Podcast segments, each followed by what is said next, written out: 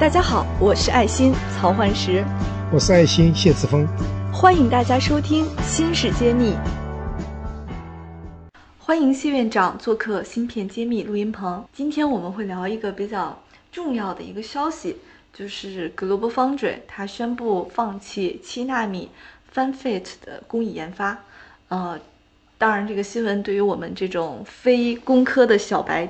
看起来也是觉得非常难懂哈。那首先，先让我们谢院长给我们科普一下，什么是 FinFET，它是指什么呢？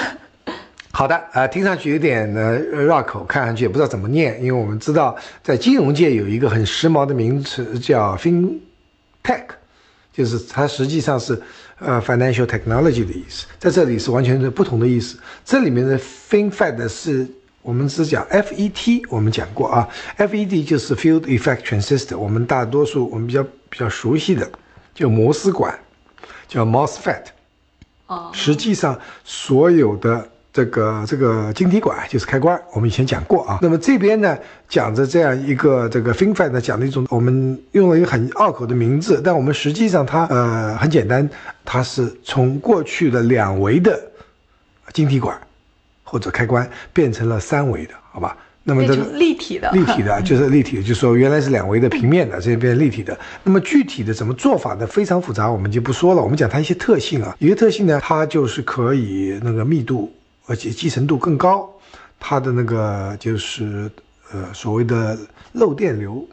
就是更低。所谓漏电流，就是说你一般你关掉是应该是没有电流，理论上是没有电流的，但实际上它还是有一些泄漏。那么实际上你这个我并没有完全关掉，这就是我们的很多的那个集成电路啊，在这个关掉的状态上还在消耗电的原因，就是说都有漏电流。那我手机经常会发烫，是这个原因吗？不是，呃，手机发烫是它开的时候的，呃，因为它开的时候电流越大，嗯，它就会产生很多热。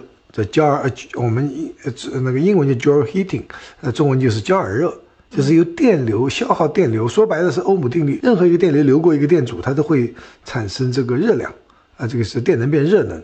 那么，除非你是电阻是零，否则它就会有会会产生。那好的芯片呢，它就不容易发热，它就说它是那个漏电流比较小，或者没有几乎没有。那么这样子呢，用了三维的这个 FinFET 呢，它漏电流是比原来的两维要小很多。我们。这有数据的，是有什么好处啊？一个是漏电流比较省电，另外呢，它做的那个集成度比较比较高，更小啊，更小。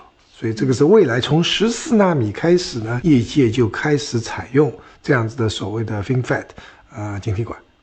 呃，那格罗布方纸为什么要放弃听起来这么好的一个工艺呢？又小，然后又又又是防漏电啊？听这个，难道是他不想在这个领域做这个跟随的发展了吗？虽然他现在排名离台积电还是有点距离的哈。当然想这个好事儿，大家都想，但是呢，就是但是要量力而为，好吧？我们这样讲，实际上是这样子，好好的东西呢，嗯，好货不便宜啊，非常贵。这个东西的制造研发过程是。大量的这个投入，那么这样子从啊它的销售额来说，虽然说它世界第二，但是你要看到世界第一台积电的占有率是百分之五十以上，那么啊这个 Global Foundry 的占有率只有百分之九。对的，好吧。那么这样子一个一个一个销售额，比如说台积电一年是那个呃三百亿美金这样子一个销售销售额，对吧？那它的话销售额一年可能就。就不到一百亿美金，而且我想是更少。那这样子，呃，一个一个一个一个情况来说，它是没有办法支撑这个研发的。它的销售，呃，或者利润，更重要是利润嘛，它的利润没有办法支持。那它每次就是这个发生这个阶状况，我投下去的钱，研发这个技术，然后我赚来的钱还不够我投入下一期的，它跟不上，收跟不上研发的投入。对，所以它。是属于忍痛割爱，它跟不上，所以未来很多说摩尔电摩尔定律为什么走走不下去？很多是技术上，我我的感觉或者大多数业界人认为技术上是可以走下去的。你也是认同技术上摩尔是继续可以搞定的，对，但是你没有钱了，对吧？比如说我们今天一个十二寸厂先进的大概是要到就五十亿美金，那未来某一天到了三百亿美金的时候，那么。全世界有几个公司能拿出三百亿来做一条生产线？这不是做一个公司，做一条生产线。那在这个情况下，原来我们的台积电董事长张忠谋、张大帅说过的，全世界未来能够走得下去的只有三家公司，最多三家公司。来，我来回答一下，有英特尔，有台积电，还有我们说过的那家很牛的设备公司，对不对？不是，不是那家阿斯麦对尔。，就说他是 S M L 是做设备的，嗯他是说做制造的。嗯那么当时他说的原话是这样，我在听的，说 Intel 肯定会在里面，嗯，三星肯定会在里面。哦，对，三星。第三家如果不是台积电，就不会有第三家了。他很客气，很谦虚。那么今天来看，这三家会有，但是可能会有第四家。这第四家就是中国政府，因为因为只有政府才有那么大的资金量。你看中芯国际这公司很小，中芯国际一年的销售额也就是三十亿美金嘛。对，对吧？三十亿美金这样子一个销售额，那么你怎么能支撑这样子不断的这个投入，呃，那个几百亿级的投入是不可能的。我们之前讲过的一家联电，就是有可能来国内上市的这家台湾企业哈，呃，他也宣布说不再投资十二纳米以下的工艺，呃，觉得这个他过往一直采取的是跟随台积电的策略，每一次台积电换产线，他就跟着换，但实际上他现在有点也是跟不动了，然后拒绝投十二纳米。那么未来会怎么样呢？那联电也不跟了，对吧？这个 Global Foundry 说他也放弃进入七纳米了。那未来又是怎么样的一个布局呢？是不是我们这些代工厂未来更会一些差异化发展了？非常好的战略，就是说同质化竞争其实只有大这个这个行业大者通吃，呃，这个老大通吃的。你老老二老三，就那么多年，从代工产业呃开始兴起的，是八十年代末到现在三十年，都是老大赚最多的钱。你把那么多年，你看这个老二、老三或者后面的都是要么亏钱，要么惨淡经营赚点小钱。但是，因为他们是同质竞争，都做代工，那么未来如果说各有自己的专长，那么可能每个公司都可以赚钱，而不需要就是同质化竞争，这个方向是对的。所以您觉得它退出这个七纳米的竞争是一个明智的选择？从企业管理、企业的开发展来说是明智的。感谢您关注《芯片揭秘》。从本期节目开始，我们会将节目中提到的详细内容在公众号中进行发布，请您关注微信公众号“茄子会”，更多精彩内容我们在公众号等着你。OK，那退出之后，Global Foundry 它的布局又是什么样的？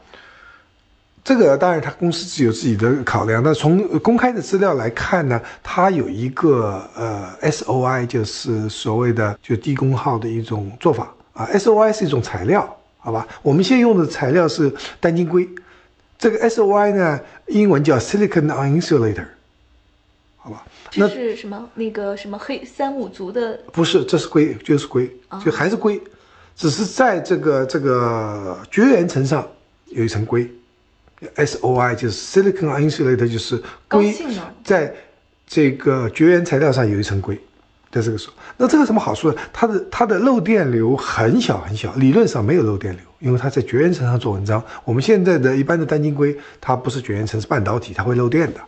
嗯，那么它有这个技术呢，就可以在某一些应用，特别是叫我们所说的移动终端上，耗对耗电非常敏感的地方呢，它有独到之处，所以它走走这个方向，技术上不做小，但是它做到那个低功耗。啊，它换了一种技术路线。这个路线它已经走了蛮久，是说没有成为主流。那么跟这条线的公司不多，比如说 Intel、台积电、中芯国际都没有跟这朝这个方向走。那今天在做的呢，Global Foundry 啊、呃，那个这个三星呃呃 ST Micro 他们在在支持这个方向。那到今天还是一个非主流技术。这个技术是否需要 IP 方面也要做相关的配合才能走呢？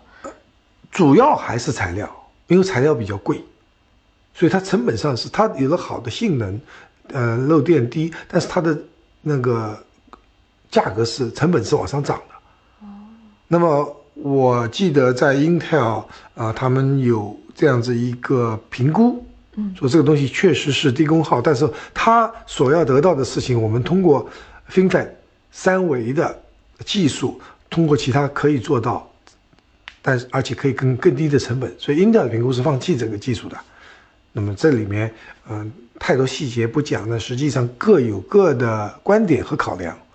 那总的来说，这是它的差异化竞争，它会从自己的。另外，呃，我也听到有消息，他们要做更多的呃设计服务，所以说就是说你帮客户做很多设计的模块，帮客户先做好。当然是是服务是很重要。我一直认为代工行业、芯片代工行业是一个服务型行业。对，就是说你心你技术是必须要有的，但光有技术你服务不好，你这服务不是服务态度好，是你要让客户用你的技术很方便，所以要其中要要提供各种各样的设计的这个服务，包括 IP 设计模块啊、包括这个流片的速度和质量、成品率，很多很多是一个综合性的考量。那么这些这也就是解释了为什么他在独立于晶研之外成立了一个 ASIC 业务的子公司，对对专门做这个事情，实际上这不是新的，就是像、像那个呃，台积电、台联电、中芯国际都自都有自己的设计服务公司的。原来革革新是没有的，现在他也要做，只是说他走了台积电、那个联电和中芯国际原来走了那么多年的一个道路，这是必须的，服务要跟上。业务模式上是学习它，但是技术路线上是剑走其他的方向了。对的，OK，那我们也非常期待 Global Foundry 未来在这个新的物联网板块 ASIC 板块会有新的一个进展。好，我们拭目以待。感谢大家收听《新事揭秘》，更多精彩内容请关注《新事一书》。我是谢志峰，我在新世揭秘等着你。